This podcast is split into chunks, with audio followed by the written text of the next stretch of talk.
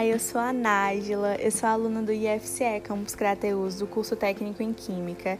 E aí hoje eu vou falar um pouquinho sobre alguns marcos históricos e sobre algumas figuras muito importantes na história do Brasil. Começando a falar um pouquinho sobre a Revolta dos Males, que ocorreu lá em Salvador, na Bahia, na noite de 24 de janeiro para o dia 25.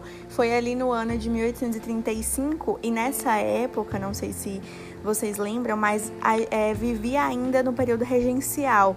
Então aí o Brasil ainda era Brasil Império, que ocorreu aí nos anos de 1831 a 1840, né? E aí, em que consistiu esse movimento, né? Consistiu basicamente numa rápida rebelião que foi organizada pelos escravos.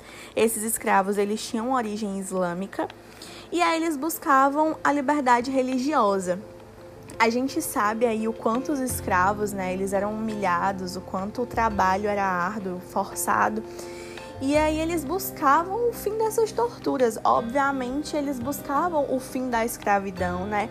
Então eles buscavam o fim das violências psicológicas que eles sofriam, as violências físicas, buscavam principalmente uma condição de vida melhor, sair da, das condições de vidas precárias que eles tinham, dos abusos sexuais e é, o fim da escravidão, né? Que muitas revoltas aconteceram aí no século XIX em prol disso.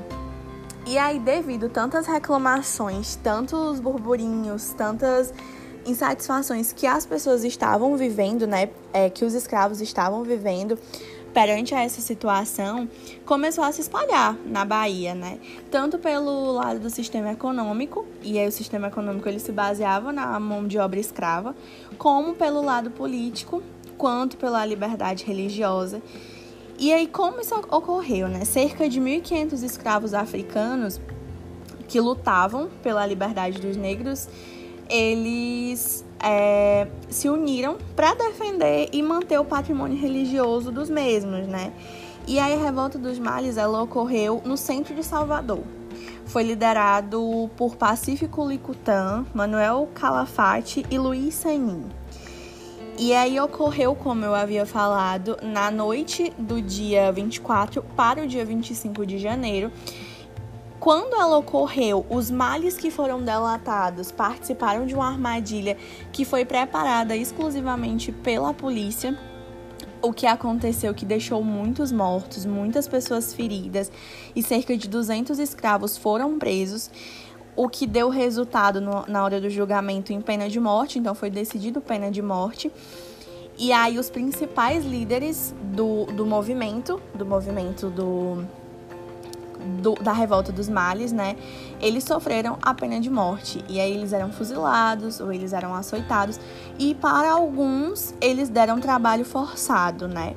Agora falando um pouquinho sobre o golpe da maioridade, que é, a gente chama também por declaração da maioridade, consistiu em garantir que Dom Pedro II é, assumisse o trono.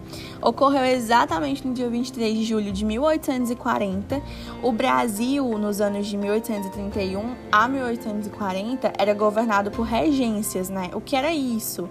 A gente chama aí de período regencial onde o príncipe precisava obrigatoriamente ter a idade necessária para ser coroado, né? Ser coroado imperador do Brasil. E esse intervalo, até que é, o príncipe tivesse a idade, a idade certa, né, durou aí por volta de nove anos, entre o fim do, do Primeiro Império, que foi comandado por Dom Pedro I, e o início do Segundo Império, que viria a ser comandado por Dom Pedro II. Então, essa antecipação aí na maioridade, ela foi uma estratégia que foi dada pelo Partido Liberal para dar o fim no período regencial. E aí Dom Pedro finalmente foi declarado maior de idade. Então a gente chama aí de golpe da maioridade, mas é, foi mais uma declaração, né? E aí qual era o objetivo desse golpe? A maior motivação que tinha era restabelecer a estabilidade política no Brasil que havia sido perdida, né? Visto que o país ele estava marcado por uma série de confrontos políticos e sociais no primeiro reinado, no primeiro reinado, vindo lá de 1822 até o ano de 1831, onde também inclui o período regencial.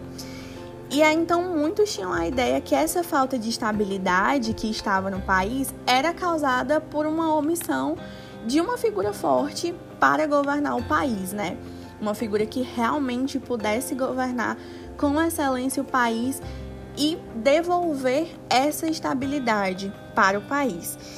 Mas existe um problema aí, né? E o que era esse problema? Que só seria permitido aos 18 anos, de acordo com o artigo 121 da Constituição, que, é, a, o, que Dom Pedro II se tornasse o imperador. Então ele precisava ter 18 anos, porém, na época ele tinha 14 anos.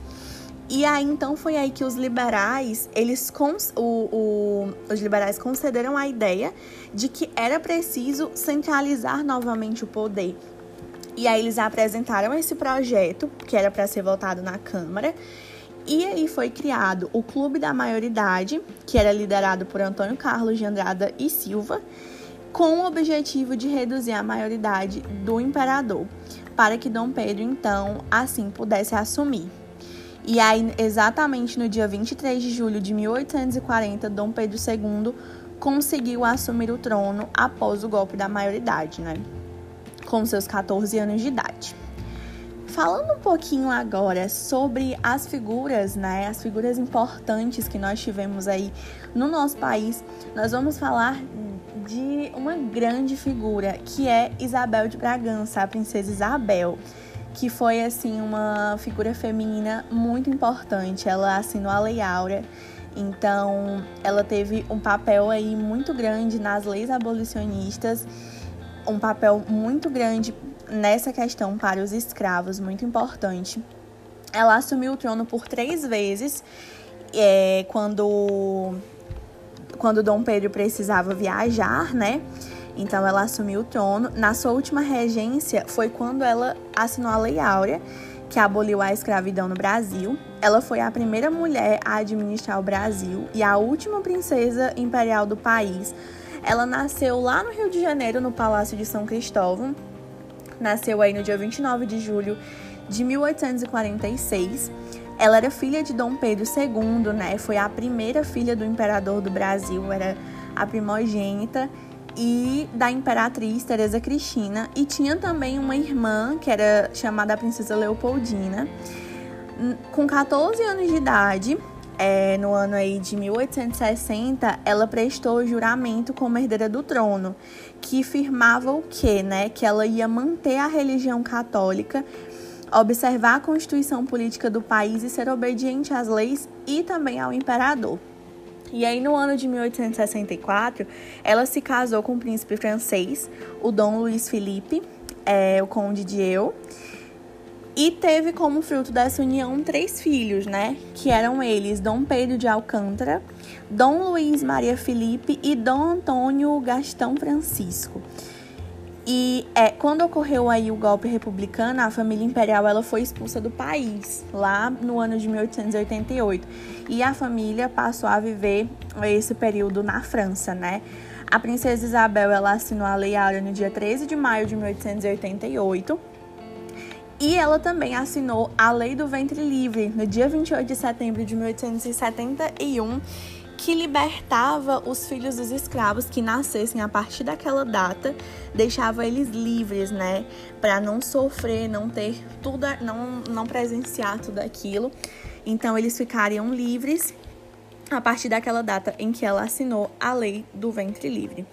Ficou, ela ficou muito conhecida como a redentora dos escravos, né? Então, como uma pessoa que lutou bravamente pelos escravos, bravamente pela libertação, e por isso ela é uma grande, uma grande figura feminina dessa época, uma grande figura que é, serviu muito para a história do nosso país. E aí, falando um pouquinho agora, que eu acho muito interessante o nome que ele carrega, que é Dragão do Mar. Eu acho muito interessante. E aí, em 1881, Francisco José do Nascimento, que ele era conhecido como Chico da Matilde, ele entrou para a história do Brasil, é, chamado de Dragão do Mar. Ele é do Ceará, então é uma figura importantíssima aqui para o nosso Ceará. É, ele era de Aracati.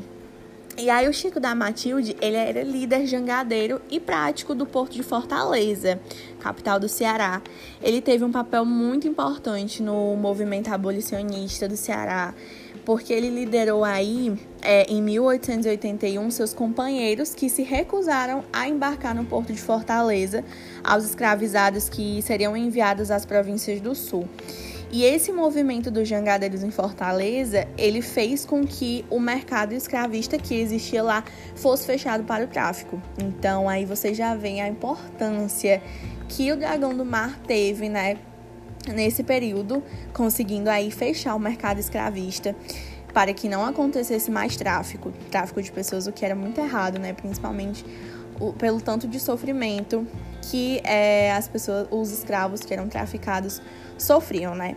E aí o Chico da Matilde ele embarcou com seus companheiros para o Rio de Janeiro, participou das comemorações pela abolição é, lá no Ceará, aqui no Ceará, e levou junto a ele uma das suas jangadas, que ela foi nomeada de Liberdade, né? Muito importante aí, é, condiz muito com tudo que ele fez, com a figura que ele representa para a história, né? E principalmente aí para todas as é, os movimentos abolicionistas que tiveram no Brasil. Então ele é uma figura muito importante.